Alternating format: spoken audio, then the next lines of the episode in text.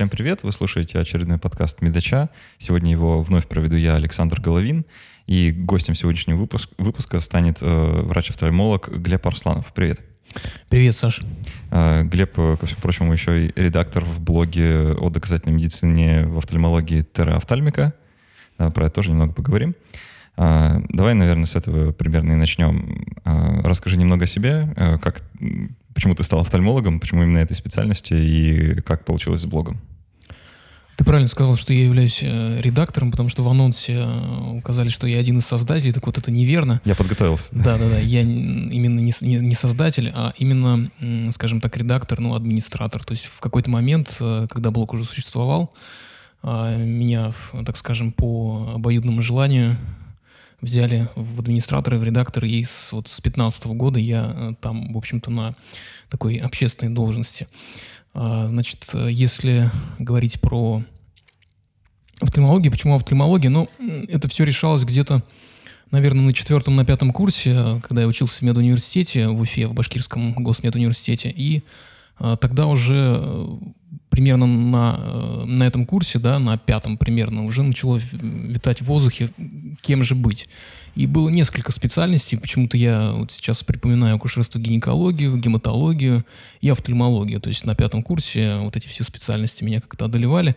Но в итоге, когда я влился в студенческий научный кружок, посмотрел, какая специальность э, офтальмология, да, что здесь очень много новых технологий, а, значит, здесь э, все достаточно так современно как-то выглядит, новомодно, все так казалось э, мне пятикурснику, и я все-таки решил оставить э, выбор за офтальмологией, посмотреть, что из этого получится. Но надо сказать, что я совершенно не пожалел об этом, э, потому что специальность э, даже с тех пор уже получила новый виток, скажем так, в развитии, поэтому угу. так все и получилось. В, в каждом выпуске, когда с врачом разной специальности беседы, да, и прошу ответить на вопрос, как тебе твоя специальность, получается всякий раз, да, что лучшая специальность на свете. Ну, по большому счету, я не могу назвать это может быть, э, лучшей специальностью на свете, потому что любая медицинская специальность так или иначе интересна, если ты ее практикуешь по достаточно высоким э, стандартам. Mm. Вот. И офтальмология особенно интересна, потому что, ну, наверное, она действительно такая полноценная узкая специальность, которая, тем не менее, пересекается с другими специальностями. И э, мне иногда бывает обидно, когда говорят, что офтальмологов надо перевести фельдшера, что вот там один глаз только, что, там, что там изучать. Вот, и я как-то, я даже помню эту фразу с университета на одной из выпускных кафедр нам говорили. Вот, ну, это меня не расстроило, и я понял, что сама офтальмология еще на самом деле может делиться на субспециальности. Вот об этом тоже сегодня поговорим, а. поэтому на самом деле все очень там, глобально в офтальмологии. А расскажи немного тогда про блог, э, чем, что это вообще за терраофтальмика, о чем, о чем вы пишете и для кого?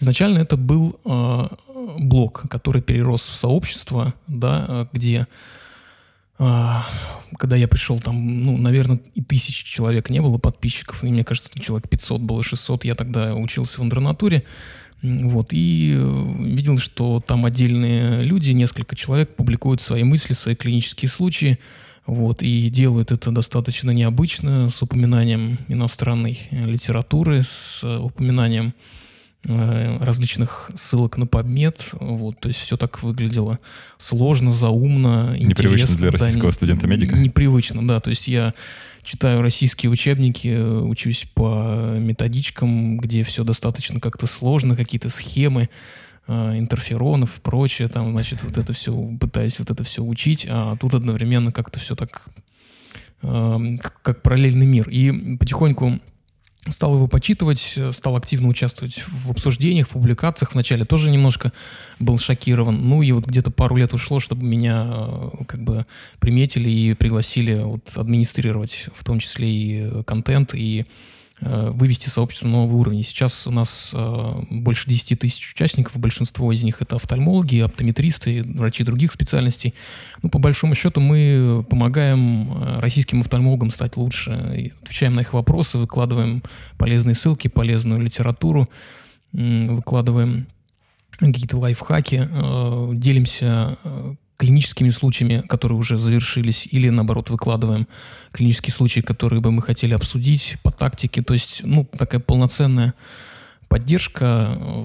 и, конечно же, у нас упор идет на цивилизованную практику. То есть мы очень любим, когда а, люди аргументируют это какими-то ссылками на такие источники, как Medscape, UpToDate, iWiki, то есть ну, какие-то статьи, в PubMed, которые являются, в общем-то, статьями высокого качества. Да? Не, не все, что в PubMed, то блестит, а, как говорится, но тем не менее вот мы пытаемся такую культуру э, развивать в этом блоге, сообществе, я бы уже даже сказал. И, в общем-то, если так посчитать примерно, то офтальмологов в России на самом деле не так уж и много, да, относительно количества э, наших участников. То есть нас почти всех собрали. Больше 10 тысяч, да. А офтальмологов, ну, я вот точно не могу сказать, но наверное, где-то, наверное, тысяч пятнадцать по всей России. Но надо учитывать, что не все, конечно, там офтальмологи, и э, всех нам все равно собрать не удастся. Но, тем не менее, так вот, если подумать, э, пока такого сообщества больше нет, и я думаю, что вряд ли будет. Вот, а мы будем дальше развиваться. Вот, и пока все это в рамках онлайн-площадки, но тем не менее. Ну, то есть это, по большей части, такое профессиональное сообщество для, от врачей для врачей, чтобы как-то быть лучше. Да, да, то есть это чисто профессиональное сообщество. Мы не консультируем там пациентов, э, нету там э, мы не выкладываем никакие личные данные, это все очень строго администрируется, да, то есть э, все, что мы выкладываем, там не, не должно никак пересекаться с пациентами, это все только для специалистов.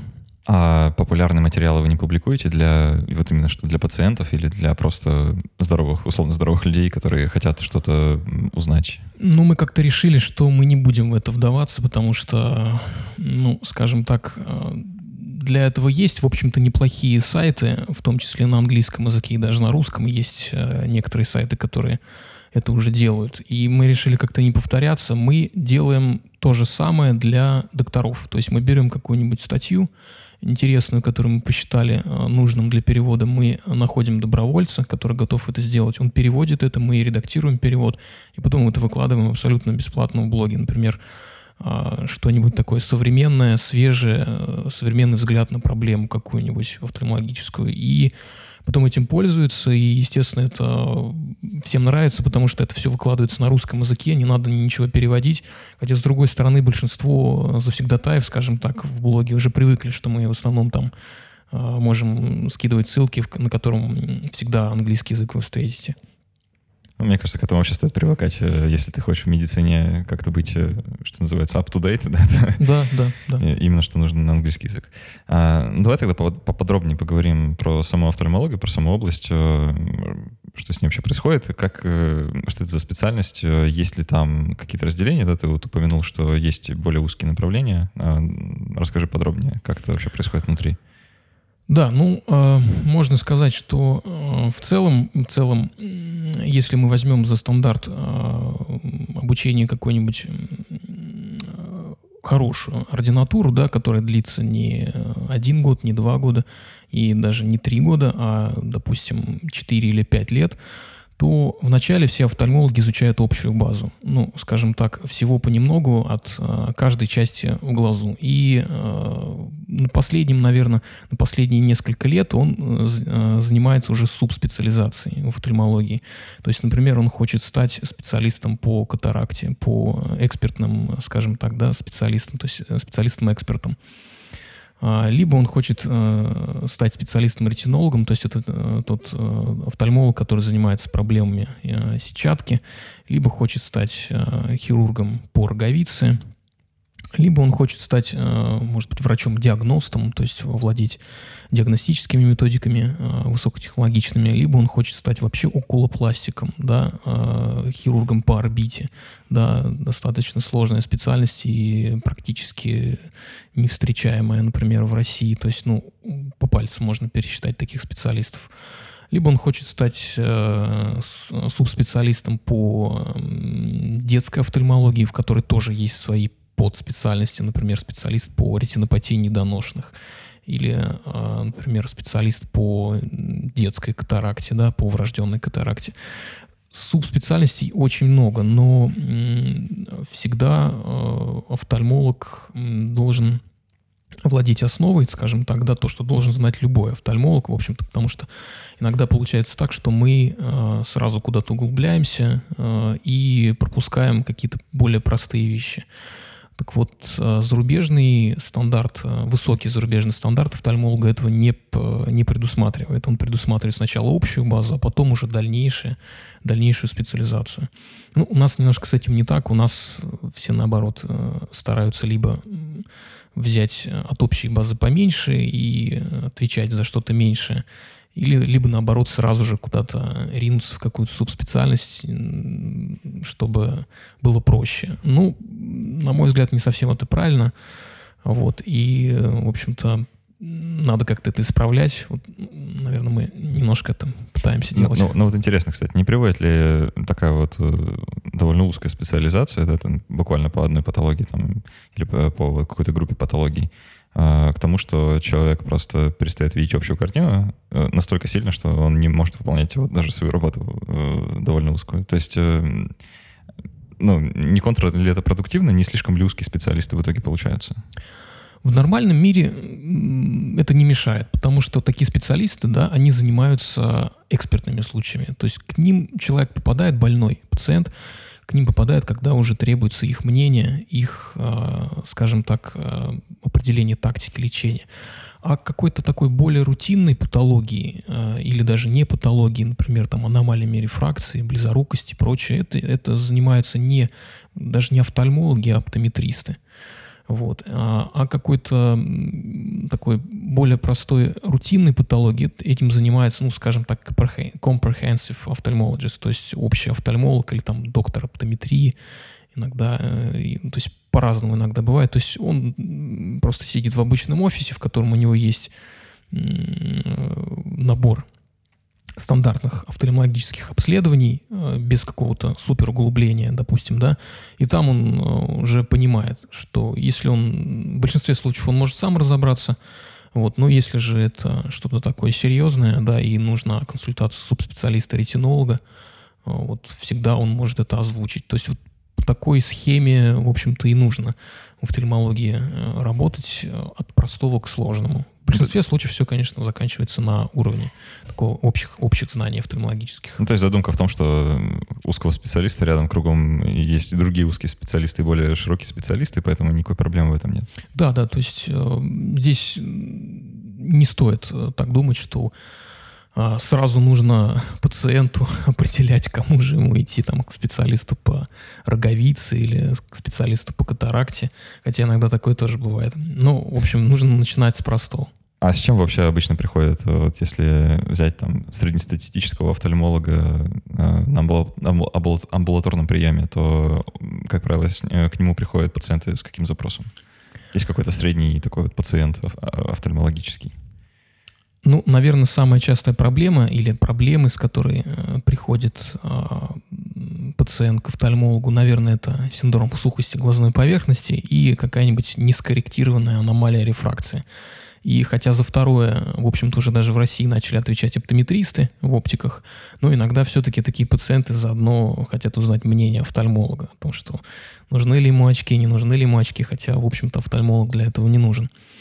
А вот. Но синдром сухости глазной поверхности, ну, я не могу назвать это каким-то заболеванием, это такое назойливое состояние, с которым хоть раз, наверное, человек в жизни сталкивался, в какой-то момент оно начинает себя одолевать, э, чуть меньше, чуть больше, ну, когда оно уже так накапливается и мешает, например, э, портит твой день, ты уже собираешься к офтальмологу. Ну, мы синдром сухого глаза офтальмологи любим. Почему? По двум причинам. Первая причина, потому что, в общем-то, его достаточно просто контролировать, если мы говорим об обычном синдроме сухого глаза, так называемом офисном синдроме. А второе, потому что чаще всего нам удается что-нибудь вместе с синдромом сухого глаза и что-нибудь посерьезнее выявить. Ну, что-нибудь такое бессимптомное, чего, э, насчет чего пациент не придет никогда, не скажет, проверьте меня там, например, на глаукому или проверьте меня, например, на диабет, учитывая, что у меня уже там 20, стаж, 20 лет стажа диабета. А, вот, то есть э, в основном пациента к офтальмологу ведет какой-то дискомфорт в большинстве случаев, какой-то запрос, какой-то вопрос. А есть заболевания, которые, к сожалению, не сопровождаются какими-то симптомами. И э, в определенном возрасте э, есть достаточно убедительная связь, э, что вот если мы будем посещать в возрасте, например, от 60, от 65 каждый год офтальмолога, высокий риск того, что мы что-нибудь найдем у людей. О, вот до этого возраста, как правило, часто визиты к офтальмологу не нужны только по запросу, а вот в более старшем возрасте, потому что все-таки большинство заболеваний встречается именно вот после 60, после 65 лет. Слушай, вот интересно, кстати, э, в онкологии, например, есть э, там, конкретные гайдлайны по тому, как проводить скрининг э, среди населения для выявления, там, допустим, рака молочной железы, да, и благодаря огромному количеству исследований мы знаем, что вот там с этого возраста стоит начинать, вот для таких групп женщин, а там раньше не стоит, да, потому что там велик риск гипердиагностики.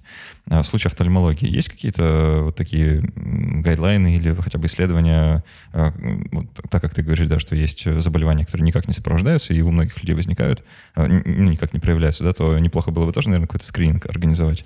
Да, и в основном это касается двух заболеваний, как раз-таки вот, э, которые особо не сопровождаются, в общем-то, симптомами. Я бы сказал, до определенной поры вообще не сопровождаются симптомами. Это глаукома или диабетическая ретинопатия.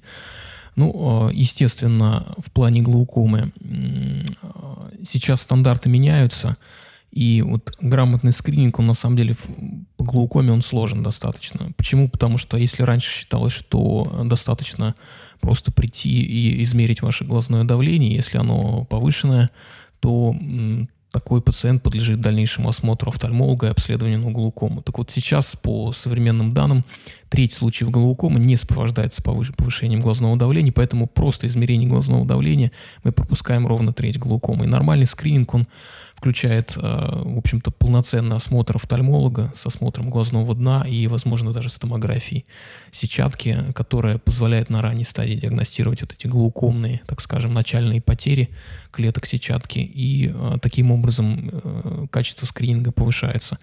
Если говорить про диабетическую ретинопатию, то здесь, конечно, важно учитывать а, стаж диабета, да, какой тип это диабета, потому что если это второй тип, а, рекомендуется провести скрининг сразу после постановки диагноза, потому что какое-то время человек мог, мог ходить с диабетом. Если это мы ведем речь про первый тип, то там можно скрининг начать проводить через несколько лет, даже через 5 лет по достижению там 18 лет, например, если это было в, в детском возрасте диагноз установлен.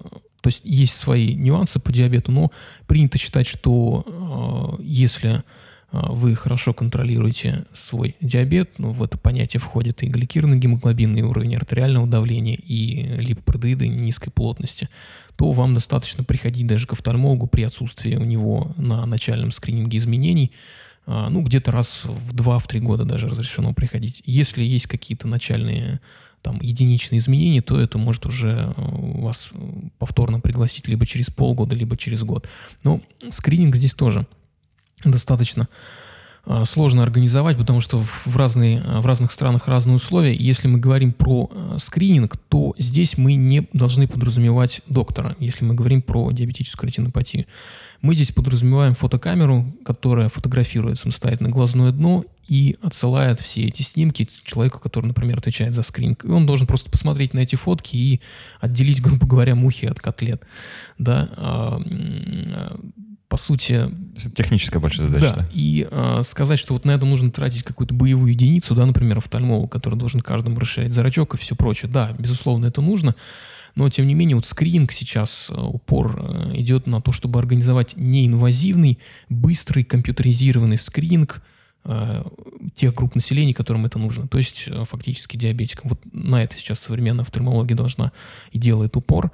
Вот, поэтому вот у нас вот такого скрининга достаточно трудно с, этим, с таким скринингом, потому что а, некоторые пациенты, в общем-то, вообще считают, что можно не ходить к офтальмологу до тех пор, пока что-то не, не появится. А это, в общем-то, нормальная ситуация, когда ты, э, тебе поставили такой диагноз, ты сходил к офтальмологу и дальше уже определяешь собственный э, ритм э, вот этих э, скрининговых осмотров. То есть вроде ничего сложного, с другой стороны, а, все это достаточно сложно организовать качественно.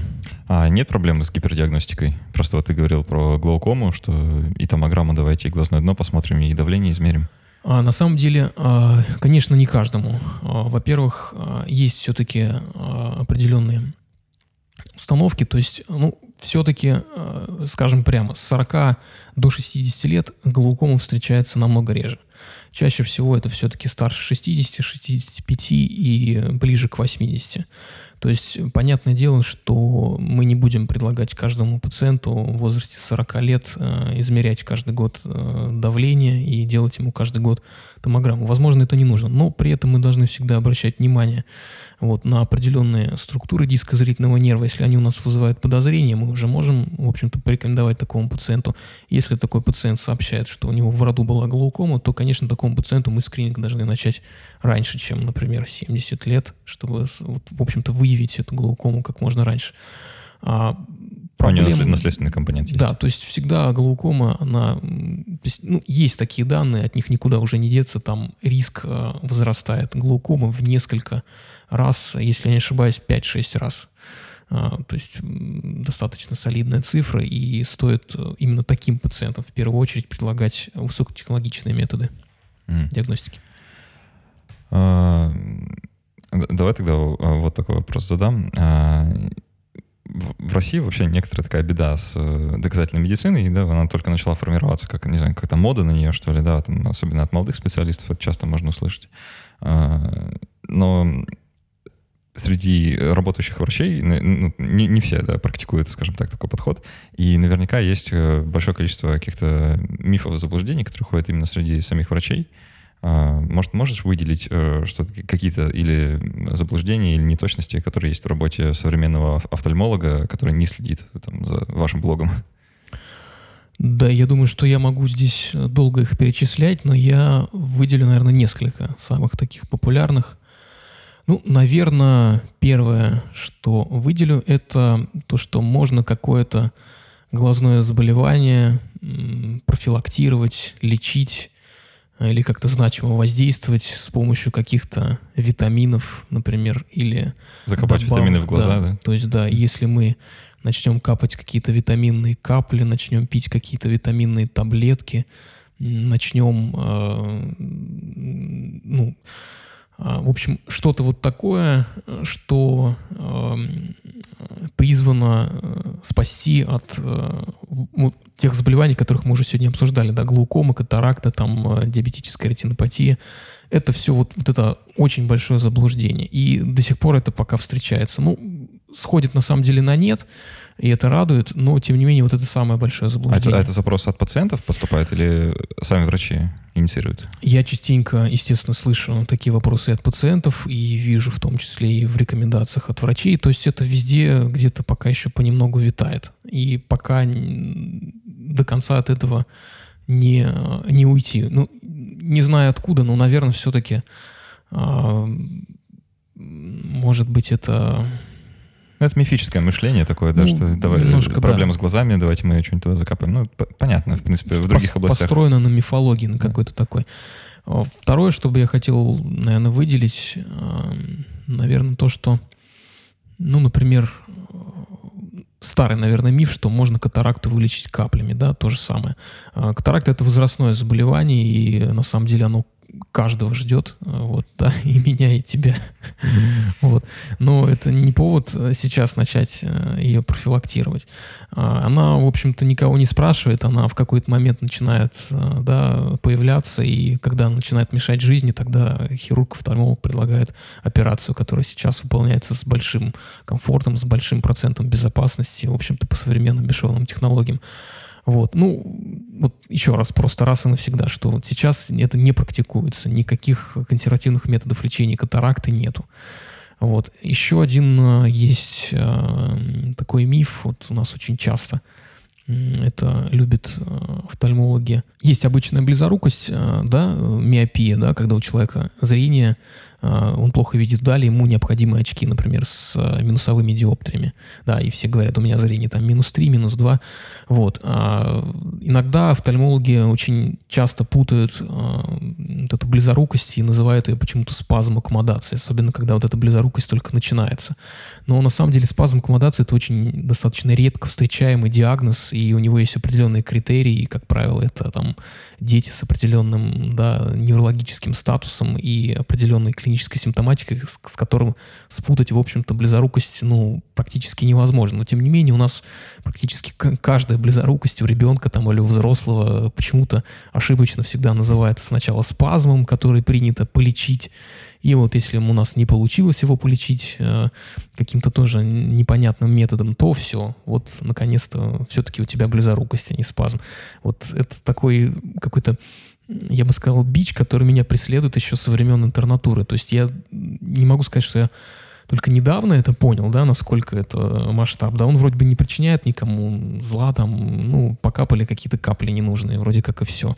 Но, тем не менее, я, мне кажется, такое только в России есть. Вот я нигде не встречал, чтобы вот каждую близорукость сначала называли спазм, аккомодация, а потом с гордостью признавали, что все-таки нет, это не спазм, давайте вот вам пропишем очки. И он, бедный человек, там, два месяца капал, что-то там щипало ему в глазах, и вот потом ему только разрешили очки одеть. Ну, другое дело, если это взрослый человек, да, если это ребенок, например, которому не хочется никаких капли капать, ж, жгучие, щипучие и все прочее. Ну, ему, может, и очки не очень хочется. Да и, может, и очки не хочется, да. На самом деле, по большому счету, все это тоже построено на какой-то мифологии, вот, по большому счету. У меня друг работал э, какое-то время оптометристом, и он э, довольно часто жаловался на окулистов, э, вообще в целом на офтальмологов, когда к нему приходили клиенты и приносили выписку от офтальмолога на очки, рецепт, то а, а он перепроверял, да, собственно, какое состояние зрения у человека, он замечал, что многие офтальмологи выписывают неполную коррекцию. Да, есть, есть такое. такое. Есть такое. И до сих пор это есть. Это, это можно даже третьим моментом вот, возбуждения вести, пусть будет так. А, значит, есть определенные ситуации, когда стоит выписать недокоррекцию. Но нужно понимать, что этих ситуаций достаточно мало. Это, например, маленькие дети, да, у которых есть запас, в котором не нужно выписывать там на полную коррекцию очки. Как правило, это касается плюсовых линз с гиперметропией, состояние обратной близорукости. Иногда, например, когда у человека есть такая особенность рефракции, как астигматизм, когда у него в одном глазу сочетание нескольких сил рефракции, да, и вот, вот эта разница между ними является астигматизмом. То есть, когда человек не носил никогда такую сложную линзу, ему можно вначале выписать чуть поменьше для адаптации. В общем-то и все. По большому счету, все остальные ситуации, например, близорукость, нет смысла выписывать очки, меньше, чем э, можно это сделать, например, на до, э, до последней, скажем так, да, э, строчки по таблице, да, по таблице, там, э, по которой мы зрение проверяем, или даже больше, чем десятая строчка. То есть э, выписывать очки с недокоррекцией, но я не знаю, но все равно как давать э, человеку трость, э, с, э, там, обрезав ее на треть, там, например, или наполовину. Ну, то есть, если ты тратишь на это деньги, если ты хочешь видеть лучше, зачем тебе видеть хуже, если есть возможность в этот же момент видеть лучше?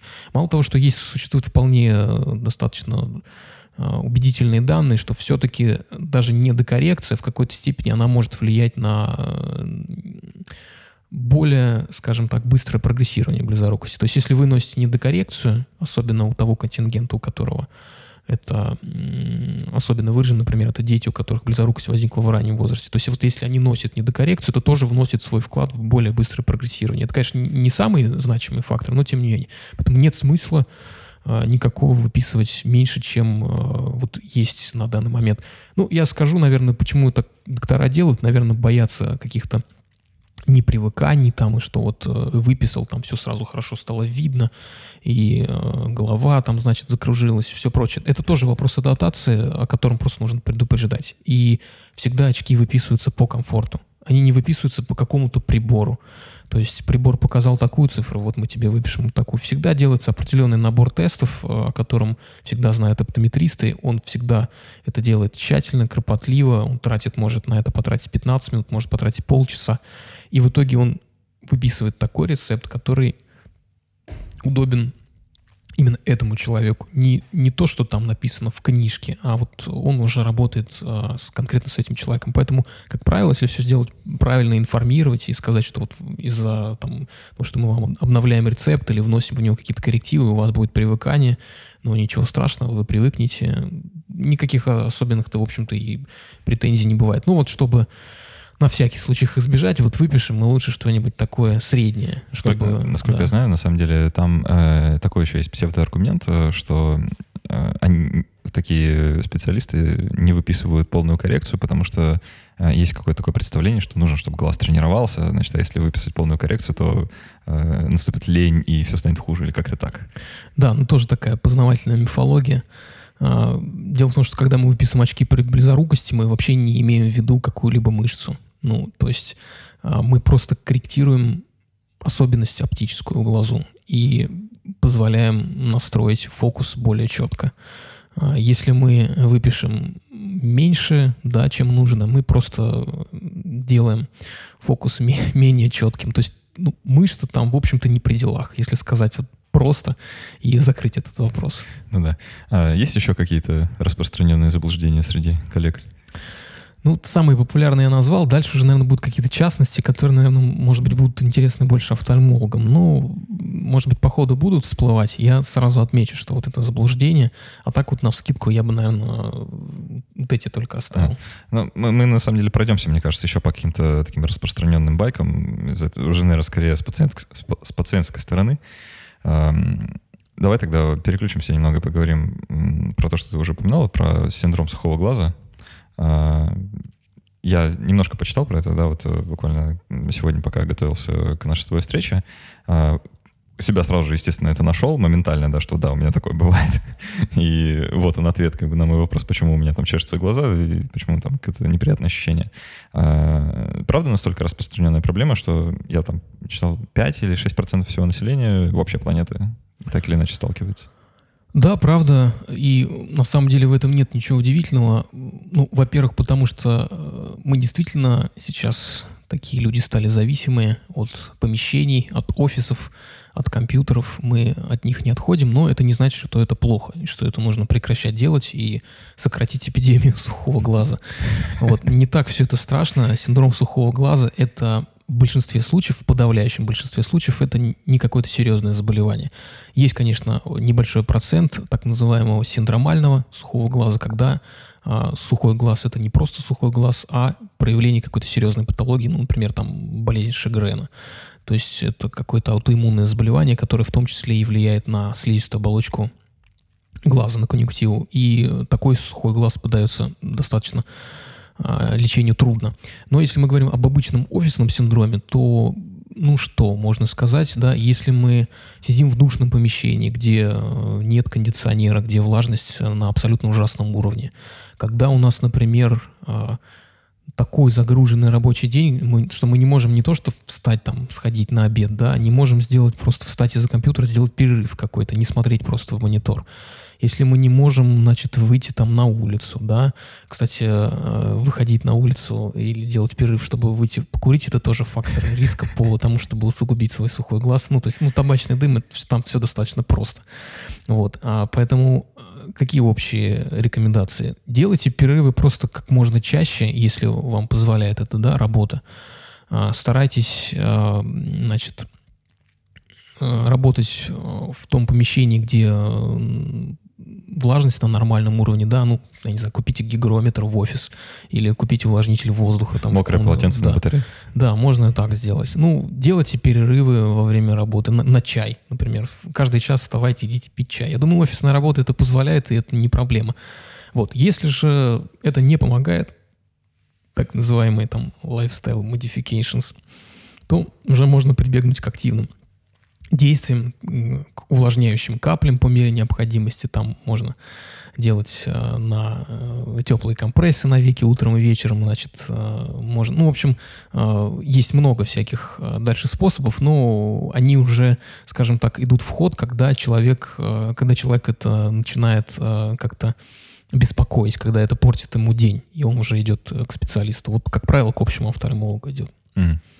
Э, ну, вот про э, то, что люди каплями пользуются, это прям какая-то такая даже модная штука, что можно увидеть офисный работник, да, вот у него стоит да, да, да, да. бутылочка. Ну, их на самом деле очень много. А, значит, есть там с консервантами, есть без консервантов, и все это, конечно, не без доли маркетинга. Но, тем не менее, в большинстве случаев они э, смысл носят один и тот же. Ну, авторитетные, так скажем, э, сообщества офтальмологические, которые занимаются вот изучением э, сухого глаза, они все-таки в большинстве случаев склоняются к тому, чтобы использовать бесконсервантные капли, чтобы было меньше раздражений и прочее. Таких тоже много, на самом деле, целая линейка. Вот. И в этом нет ничего страшного. Их можно использовать самостоятельно по необходимости. Опять же, есть какие-то заблуждения, наверное, что вот эти капли, они какие-то страшные, что они вызывают привыкание, что их можно капать только по назначению врача. Да нет, в принципе, такого нет, и спешу успокоить, что, в общем-то, их можно использовать по необходимости столько, сколько это потребуется. А, а вообще, если не касаться там э, сухости глаза, да, если человек хочет там на рабочем месте как-то задуматься о том, что у него со зрением, и не портит ли он его вообще там своей работой и таким образом жизни, который у него есть, какие есть рекомендации, помимо, ну, просто делать перерыв, понятно, да, можно ли делать что-то еще, и какие еще опасности, кроме сухости, могут поджидать? Ну, я бы сказал, наверное, э, сухость это единственная опасность, хорошо, потому что все-таки принято считать, что современные компьютерные мониторы, они не несут никакого вреда глазам, вот в органическом плане. То есть мы не заработаем себе никакого органического заболевания, если будем сидеть долго за компьютером. Что мы себе заработаем, если будем сидеть долго за компьютером без перерыва? Правильно сухой глаз. Другие органические да. заболевания, на самом деле. Да, да, да. То есть, Не офтальмологические. Ну, скорее всего, да, вы там насидите себе геморрой, но это уже так я... Понимаете, да, что я шучу, что там не от этого, конечно, геморрой появляется. Но а, в любом случае как-то специально организовывать свое рабочее место не нужно в плане офтальмологии. Нужно организовать его так, чтобы было удобно конкретно тебе чтобы это было, там, я не знаю, удобная поза, удобный стул, там, я не знаю, комфортное расстояние значит, э, до монитора. Для кого-то это может быть в зависимости от рефракции там 30-40 сантиметров, кому-то подальше удобно. В принципе, какого-то четкого регламента нет. Э, ну, я так э, с какого-то такого детства постсоветского помню, что значит нужно, чтобы свет падал слева обязательно. Mm-hmm. Вот это все. Хотя даже если ты левша, как бы никто не спросит. Ну, по большому счету, да. А сейчас уже никто не пишет, по-моему, рукой, как бы это не имеет вообще никакого смысла больше. Ну, да, вот я сейчас тоже пытаюсь вспомнить, что нельзя а, читать лежа, нельзя читать лежа в темноте, нельзя там, значит, да, чтобы свет падал с другой стороны. Ну, все это тоже как-то сейчас воспринимается как какие-то сказки венского леса. Ну, не, на самом деле нет. Ну, может, офтальмологам и видно, офтальмологам, что, это, да, что да. это сказки, да. А так вот да. в народе это все до сих пор... Ну, вот таких вопросов просто я практически на приеме не встречаю. Ага. Я вот только поэтому могу судить. То есть э, кто мне э, из пациентов чаще задает вопросы вот такого мифического характера, ну вот э, в плане как организовать свое рабочее место, например, у меня офисный сотрудник, не помню, когда спрашивал вообще. То есть они больше э, все-таки спрашивают, насколько моя вот эта работа, насколько она мне вообще сейчас опасна, mm не нужно ли мне значит, э, сократить свое пребывание за компьютером, раз у меня уже начались вот такие проблемы, что я к вам пришел. То есть в основном такие вопросы задают. А, есть же еще целая такая э, плеяда мероприятий, типа глазной гимнастики. Э, забавно было в школе, как бы там висела инструкция, значит, в кабинете биологии, как ее проводить, там, как вращать орбитами да, в разные да, стороны, да. почти как руками. Вот насколько это нормальный способ? В большинстве случаев никакая гимнастика не нужна. Есть определенные достаточно редкие состояния, когда нужно тренировать, э, скажем так, э, так называемую конвергенцию, это если есть у человека там определенный вид косоглазия, ну и то, это тоже, скажем так, не панацея. А в большинстве случаев при э, том же синдроме сухости, при усталости, там, при, если у вас начались какие-то проблемы со зрением, вы стали хуже видеть вдали, вам понадобились очки, здесь гимнастика ни при чем. Она, если вам нравится ее там, там наверх, вниз, вправо, влево, и вам после этого стало легче, ну, пожалуйста, но особо этим ничем вот, не поможет. А мне в детстве заставляли примерно такую штуку делать. Нужно было подойти к, к окну, uh-huh. э, там поставить или там какой-нибудь крестик, или просто пальцы положить на стекло и да. переводить э, фокус э, из, ну, с пальца вдаль и наоборот. Да, вот, что-то такое делать. Я, я тоже это делал, на самом деле. Вот, а, ну, в общем-то, я пару раз это сделал, больше не делал, потому что э, мне было проще как-то одевать очки и, и все. Но на самом деле это тоже все идет немножко из прошлого века, из э, теорий таких, что вот близорукость возникает из-за того, что мы э, всегда смотрим вблизи, всегда мы работаем вблизи, значит, э, в телефонах, в гаджетах, значит, за книгами, там, э, за уроками, значит, э, вот, и поэтому мы никогда не смотрим вдаль, и поэтому у нас близорукость. Такая теория, она имеет право на существование, но сейчас, на данный момент, этой теории отводится очень малая часть вот, причин в плане близорукости. Сейчас больше время уделяется тому, сколько человек, э, ну, чаще всего это ребенок все-таки, потому что близорукость начинается в детском возрасте, там, в среднем это где-то лет, там, наверное, 10, 12, 13. Зависит от того, сколько этот ребенок проводит времени на улице. Не сколько он проводит за гаджетами, не сколько он проводит времени там, да, за чтением э, книг или э, тем, как долго он делает уроки, а сколько он времени бывает на улице. Есть четкая связь, и там даже точно не могут сказать, с чем это связано, с тем, что э, значит, э, солнечная инсоляция как-то влияет, да, тормозит рост глазного яблока и меньше близорукости. Либо это потому, что он занимается какими-то активными играми на улице, да, и, и, не, и не смотрит там вблизи четко, четкого понимания до сих пор нет, но есть четкая уже взаимосвязь. То есть кто чаще гуляет, того э, меньше риск заиметь а близорукость. это только для детей работает или в целом для людей всех возрастов? Ну, так как чаще близорукость все-таки у детей, а, поэтому в основном там в исследовании практически все, дети фигурируют только. То есть там, насколько я знаю, взрослых, в общем-то, так и не анализировали. Поэтому а, если у вас, а, ну, конечно, это я э, говорил про вот внешние факторы, да. Э, самый основной, конечно, э, фактор это генетика. То есть, если у тебя родители близорукие, ну, все-таки есть определенные, да, гены близорукости, которые наши родители нам передают, поэтому сколько там не гуляй, э, можно, конечно, да, это затормозить в какой-то степени, но угу. если у тебя оба родителя близорукие, что ж ты хочешь? Ну да. А, я еще слышал про такую штуку, что там чрезвычайно полезно значит, вот, э, выходить на улицу, чтобы посмотреть именно вдаль, ну, там, чтобы э, э, расслабить э, мышцы, да, как-то ну, не, не смотреть вблизи, не напрягать глаза, да, что-то такое. Вот, какая-то такая была еще штука.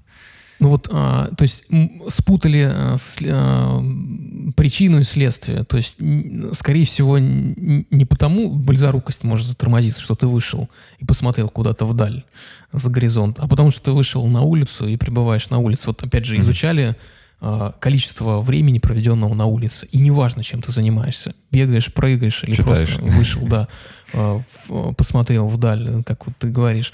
То есть э, четко прослеживался именно вот этот фактор. Количество часов, проведенного на свежем воздухе на улице. Outdoors activity, там вот в исследованиях mm. так э, написано.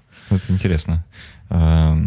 Правда, непонятно, с чем это может быть связано. Ну, вот, э, современная медицина, она как-то вот не пытается вникнуть до конца. Вот они провели качественное рандомизированное исследование, которое показало, в общем-то, да, без каких-то рисков предвзятости, и вывел какую-то закономерность. И дальше уже никому не хочется копать. А наши российские ученые апеллируют вот а почему это возникло? А давайте разбираться. Вот, а как же так вы не разобрались? То есть акценты э, сдвигаются в, э, не в сторону качества исследований, а в сторону какой-то гипотезы, которую непременно нужно притянуть за уши, и тогда только этой теории начнут верить. Потому что очень удобно, на самом деле, обвинять ребен, ребенка, что вот он сидит за гаджетами, а, и поэтому у него плохое зрение. А ничего, что он, допустим, с утра идет в школу, проводит а, 5 часов в школе, потом приходит домой 5 часов за уроками, потом садится за эти гаджеты один час – и не выходит на улицу. То есть вот вы попробуйте повернуть ситуацию в другую сторону и поймете, что, в общем-то, пусть он сначала сходит на улицу, погуляет, а потом вы его заставите делать уроки. То есть можно немножко повернуть все с ног на голову, когда мы получим хорошие исследования. Пока не погуляешь за уроки, не садись. Да, да, да. Ну э, меня на самом деле в детстве довольно много шпыняли. Просто там, не сиди близко к монитору, там, сходи погуляй. Ну, вот это было. И я жил в полной уверенности, что вот-вот, и у меня испортится зрение. Э, хотя у меня не... Ну, генетика э, была на моей стороне, да, у родителей не было ни близорукости, ничего такого. А, и при этом я вот был полностью убежден, что все, да, вот из-за компьютера, из-за того, что вот он только появился, это мне было вообще очень мало лет. Скоро начнется. Да, да, да. И я до сих пор жду, значит, когда наступит этот момент. Зрение все не портится, не портится, я все сижу и смотрю в этот монитор, как-то жду. Ну, я думаю, что можно не бояться. Да. Еще несколько лет и можно не бояться. Вот все наступит само. Чаще всего все-таки близорукость, ну, это проблема вот, э, да, там до 18, до 20. Ну, редкий случай бывает после 20, она возникает после 30 даже бывает. На, на самом деле, так чисто субъективно зрение немного испортилось, э, то есть оно там не идеально да, 100%, возможно, да, да, просто там, в силу усталости там или еще чего-то может как-то там варьировать, да, минус 0,5 или как-то так? Может, да. Может, э, но, как правило, и вот этот синдром сухости тоже может носить свои коррективы. Но, опять же, если это не достает, не портит твой день, и тебя твое зрение устраивает, тебя там на улице, на тебя на улице не обижается, что ты кого-то там не заметил, не подал руку, то можно, в общем-то, ничего с этим не делать. И, ну, потому что для человека же это тоже что-то такое, может быть, шоком каким-то, что ему нужно носить какие-то очки там или все прочее. То есть, ну, может да. быть, он этого просто не хочет по каким-то причинам. Это нормально. Это я на, на третьем курсе, по-моему, университета э, выяснил случайно совершенно. У меня э, однокурсник, ему выписали очки, Э, на минус 0,5 как раз. Mm-hmm. Я все над ним потешался, что вот настал твой момент. Э, ну и как это по обыкновению бывает у молодых людей, ну-ка дай примерю чужие очки, почему бы нет. Э, и я их примеряю и понимаю, что я начинаю видеть четче, чем видел до этого. Я такой, блин, вот, приехали. Мне-то они, оказывается, тоже не помешали бы, наверное. А. Ну, тут только твой выбор. Тут да. никто не будет тебе навязывать, да. А, к слову, вот про мониторы, за которыми мы все сидим. А, в последнее время часто слышу такие штуки, что от мониторов исходит какой-то очень злой такой синий свет. Угу. И вообще, что синий цвет — это крайне вредная для глаз история. И нужно обязательно, обязательно пойти в ближайшую оптику и купить себе очки, даже если нулевки, просто с фильтром синего цвета. Встречался ли ты с таким и как ты вообще относишься? Да, и этот вопрос, между прочим, хорошо э, изучен, но я не могу сказать, что хорошо, но, по крайней мере, уже есть э, основания, чтобы об этом говорить. На сегодняшний день нет четких доказательств, что э, синий свет э, как-то влияет плохо на наши глаза. Э, есть неоднозначное влияние на биоритмы, то есть если в, нашем, в нашей жизни, особенно там перед сном за несколько часов очень много синего цвета, света, да, синего э, спектра, то это может повлиять там на наш сон, на наши биоритмы, там на вот, вот в этом плане. Вот в этом плане синий свет может влиять. Но опять же, здесь достаточно просто давать рекомендации, ну, прекратить там сидеть э, за гаджетом, например, за два часа до сна или там за компьютером. Ну, не всегда это удается на самом деле. Но опять же, не у каждого это приводит к нарушениям биоритмов. А что в плане зрения, э, синий свет у нас э, вообще почему-то э, все думают, что синий свет это только вот от э, мониторов, от гаджетов и всего прочего. Синий свет, в общем-то, он вокруг нас. И вредная часть спектра, да, ультрафиолет, вот она должна отсекаться. Это известно, в общем-то, фактор риска по там, возрастным заболеваниям сетчатки и прочим. Там, да, поэтому мы рекомендуем, в общем-то, по возможности в отпуске или в жаркое время использовать да, солнцезащитные очки. А вот что касается блокировки синего спектра на данный момент это больше э, маркетинг, чем какая-то а, серьезная такая заявка. Тем не менее, есть абсолютно субъективные данные, что вот кто-то испытывает этот комфорт, что вот стало лучше, проще. Но мы же знаем, что человек такое существо, он очень может... Э, убедить себя в чем угодно, да? Да, убедить себя в чем угодно, что ему в этих очках стало лучше. Вот на сегодняшний день такая позиция, что э, сейчас мы не можем это э, рекомендовать направо-налево и утверждать, что именно синий спектр вреден. Э, то есть необходимо больше за этим наблюдать и получить дальнейшие данные, чтобы говорить об этом. Потому что сейчас уже мода такая пошла, чтобы делать искусственные хрусталики с блокировкой синего спектра. Ого. И я недавно встретил публикацию о том, что это тоже пока нужно еще изучать. Не нужно утверждать, что вот суперсовременный хрусталик, который не только все плохое блокирует, типа ультрафиолета, да, но еще и вот синий спектр. То есть это пока еще не изученный вопрос, и здесь нету данных. Поэтому пока все на таком уровне. Поэтому Вкратце вот так можно. Ну, я на самом деле тоже засомневался как раз в тот момент, когда мне мой друг оптометрист э, положил так на стол брошюрку, в которой красочно и очень так э, по маркетингу э, выверенными словами меня пытаются убедить в том, что мне срочно нужны очки нулевки с фильтром синего цвета. Я тогда... И там подтверждено научными исследованиями, что вот это все как-то влияет. Я еще тогда засомневался, как полез тоже так э, почитать каких-то статей и понял, что, судя по всему, это какая-то брехня. Ну, или хотя бы не, не особо четко выясненная какая-то штука. Вот. Э, но очки пытались втереть, как, как, говорится. Ну, а, дело в том, что ну, надо проще к этому относиться. Мы всегда, как-то офтальмологи, проще к этому относимся. А, можно предложить, да, можно предложить и не говорить, что, допустим, это прям ноу-хау или что-то такое. Ну, может быть, попробуешь, понравится. Ну, почему нет? Ну, вот выдавать это, так скажем, за последнюю, там, истину в последней инстанции, что это нужно всем, каждому человеку, который работает за компьютером. Нет, опять же, по тем же самым причинам, которые я уже сказал, что сейчас мониторы, они безопасны. Нет такого, что нужно какую-то часть э, спектра отсекать, и тем более синего. Возвращаясь к мониторам, э, там еще есть, короче, такие мониторы э, с технологией без мерцания, типа flicker-free, или как mm-hmm, так да, называются.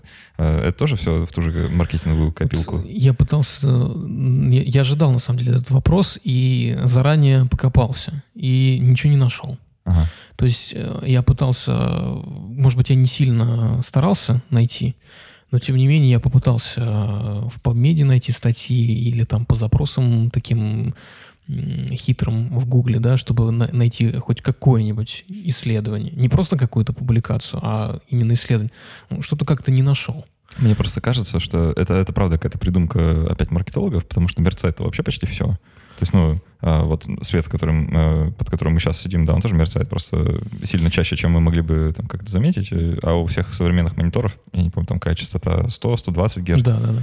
Где-то в районе того. того. Так что, ну, как, как с телевизором, он тоже мерцает тема для хорошего научного исследования. Вот э, мне кажется, будет обидно, если 100 человек будут пользоваться обычными мониторами, там 100 человек э, с технологией Flickr Free, и через э, 10 лет э, выявится, что никакой разницы нет. Ну, продавать надо уже сейчас. Да, например, на, на, на какую-нибудь, э, да, страшную болезнь, типа там э, дегенерации сетчатки. То есть мы же должны э, прийти к какой-то конечной точке. Вот не просто там человек сказал, ему комфортно, а что вот это действительно более безопасно. Для этого нужны более убедительные доказательства и более адекватная контрольная точка. И если немножко шарить, да, вот в принципах доказательной медицины, ты сразу начинаешь понимать, где больше маркетинга, а где... Mm-hmm ну да. А, давай вот еще про такую особенность восприятия поговорим. Я часто слышу а, мнение, что лазерная коррекция, вообще там вот, а, коррекция зрения именно хирургическая, а, что это сильно хуже, чем а, просто носить очки. И, ну, я понимаю, что, наверное, есть показания да, для этой операции, что не всем она подходит, и для разных случаев там все по-разному. А, но есть ли вообще такое мнение среди офтальмологов, то, что вот там, допустим, этому человеку можно было бы сделать э, коррекцию зрения, но мы не будем, потому что считаем, что лучше очки носить? Да, такие ситуации есть. А, ну, э, начну немножко издалека. Во-первых, лазерная коррекция — это сейчас, в общем-то, нельзя сказать, что это э, операция по медицинским показаниям. Это операция больше по косметическим каким-то соображениям. Например, для человека, которого по тем или иным причинам не устраивают очки, контактные линзы, ночные линзы, да, а, любой другой метод коррекции, и вот он решил все-таки раз и навсегда избавиться, выкинуть свои очки, перестать покупать, тратить деньги на линзы, сделать лазерную коррекцию. Он приходит в клинику, и ему проводят предоперационное обследование, информирует о том, что, в принципе, с его глазами все в порядке, и ему можно без проблем сделать э, любым из современных методов лазерную коррекцию. То есть все у него там позволяет, запас толщины роговицы, то есть э, не выявлено никаких э, противопоказаний. Сам пациент адекватный, он понимает, что он как бы, чего он хочет. Вот. В большинстве случаев дело заканчивается так. Есть определенное э, количество да, пациентов, у которых э, тонкая роговица, у которых не получится просто сделать вот эту лазерную коррекцию, потому что суть лазерной коррекции – это операция на э, роговице так скажем, выпаривание стромы роговицы, да, наиболее объемной ее части, по определенной заданной программе, и тем самым меняется рефракционная сила роговицы. Так вот, если есть так называемая, не буду на английском воспроизводить, потому что слишком сложно, да и не нужно, ну, скажем так, безоп безопасная остаточная толщина роговицы. И она должна быть э, э, достаточно... Э, то есть там определенный регламент по цифре есть. И если мы... Э, это эмпирически было установлено, да? Да, то есть э, это вполне конкретно установлено. Если мы не получаем эту цифру, а получаем на исходе там коррекцию, эту цифру меньше, то это уже говорит о том, что пациент такой после лазерной коррекции в будущем может заиметь проблемы. Mm. Какие-нибудь индуцированные, э, да, уже вот после этой процедуры проблемы с роговицей, непостоянную рефракцию, да, э, или откат э, какой-то там через несколько лет получится, или, в общем, какие-то будут непредсказуемые вещи, которые, о которых нужно, в общем-то, человека информировать. И поэтому таким людям обычно предлагают либо другой метод, который может э, быть более щадящим там, в отношении толщины роговицы, либо предлагают имплантацию линз интерокулярных, да, в, э, такое тоже бывает, если люди все-таки э, хотят попробовать операцию, но при этом операция тоже несет дополнительные риски, потому что это уже считается пластная операция на глазу. Вот. Либо все-таки, э, вот, как ты говоришь, э, отправляют, не особо разговаривают и отправляют. Вам нельзя, идите носите очки. Ну, нормальный инфекционный хирург адекватный будет э, максимально выжимать из каждой ситуации. Вот, потому что технологий сейчас много, и в зависимости от того, что человек хочет, можно добиться консенсуса. А, давай тогда в последней части нашей беседы э, поговорим о том, какие вообще есть современные тренды в офтальмологии, как область меняется и что можно ожидать э, от э, офтальмологов там, в ближайшие 10 лет, каких чудес или наоборот проблем. Ну вот сейчас очень модное и нужное направление – это генетическая терапия, да, и стволовые клетки. Но вот больше мне, э, больше меня зацепила пока генетическая терапия. Вот э, препарат, э, который называется люкстурна, который используется при одном врожденном заболевании сетчатки при э, так называемом амаврозе Либера. То есть это наследственное заболевание, запрограммированное генетически. Как правило, оно в раннем возрасте да, начинается. Человек там, в зависимости от... Э, несколько есть вариантов, там от 20-30 известных мутаций. И в зависимости от того, где произошла мутация, болезнь может быть более, э, более выражена. То есть и человек может иметь более низкое зрение. И вот этот препарат, э, ну, ну, затрудняюсь сейчас назвать цифру, которая была озвучена, в общем, э, около 85, 80, 850 тысяч долларов. Вот, за курс? И, да, за курс э, лечения, ну, который вроде как призван помочь. При этом эффект там не нужно понимать, что человек как-то резко прозреет. А на самом деле он э, начинает э, более четко, более уверенно ориентироваться в помещении. То есть там нужно же это как-то оценить, и там разработан специальный тест – как человек проходит там лабиринты определенные, там совершает ли ошибки и прочее. Ну вот, э, достаточно скромный эффект на самом деле у этой лукстурны, да, но тем не менее, что еще этим пациентам предложить, если это все вот на таком генетическом уровне? Поэтому больших прорывов стоит ждать, наверное, вот здесь и дальше. Ну, стволовые клетки пока, пока особо ничего не слышно. Я вот э, не могу тогда не спросить, э, раз уж ты из Уфы и э, офтальмолог. Да, да. Ты, наверное, знаешь, к чему я веду.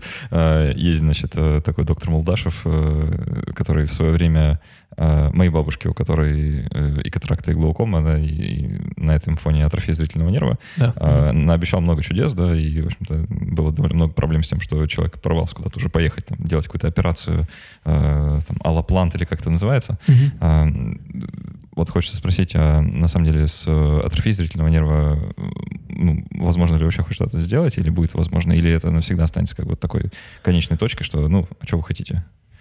Ну, на современном, а, скажем так, да, этапе знаний принято считать, что атрофия зрительного нерва, в общем-то, не лечится. А, на самом деле нетрадиционных каких-то методик достаточно много. Мы можем встретить их целую кучу. И мы можем даже встретить на приеме э, офтальмолога людей, которые будут говорить, ну, что им помогли.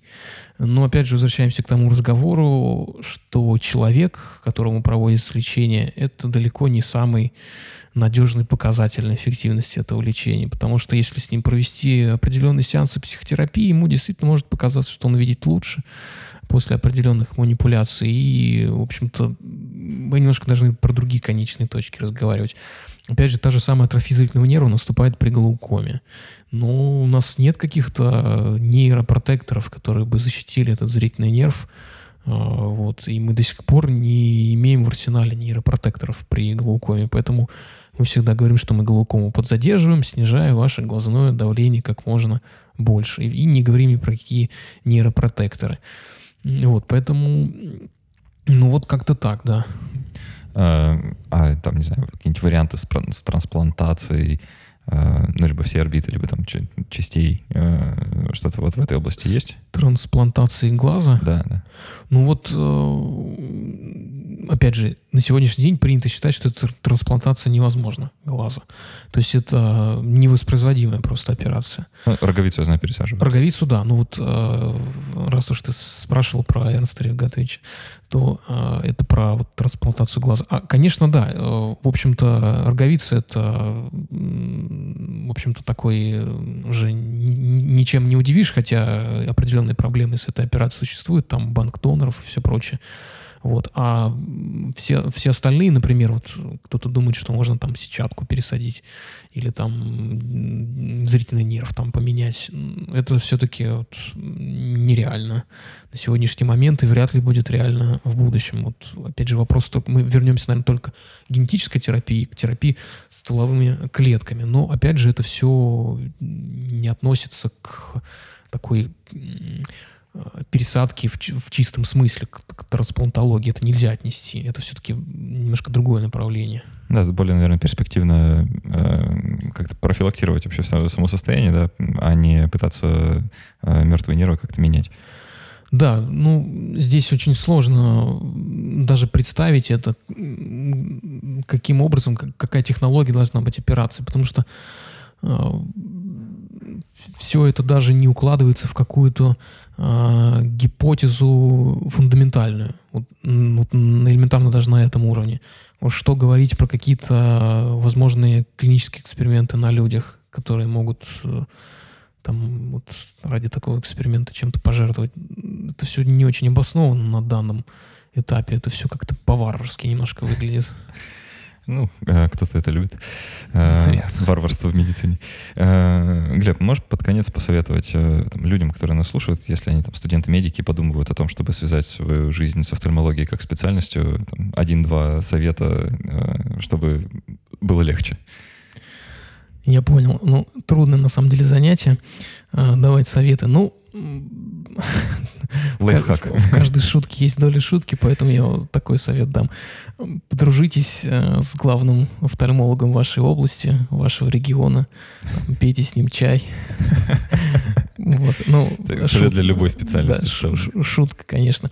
А, приготовьтесь к, в общем, к тернистому пути, потому что офтальмология в России — это свой особенный путь вот как и любая другая специальность, а, вот все будет немножко не так, как, может быть, хочется. Вот, особенно если вы там побываете на зарубежных конгрессах или там на стажировках каких-то зарубежных, будет казаться, что вот хочется, и чтобы здесь также было. Ну, пока не так, но скоро, наверное, будет. Будем надеяться, приближать будем этот момент, как только можем.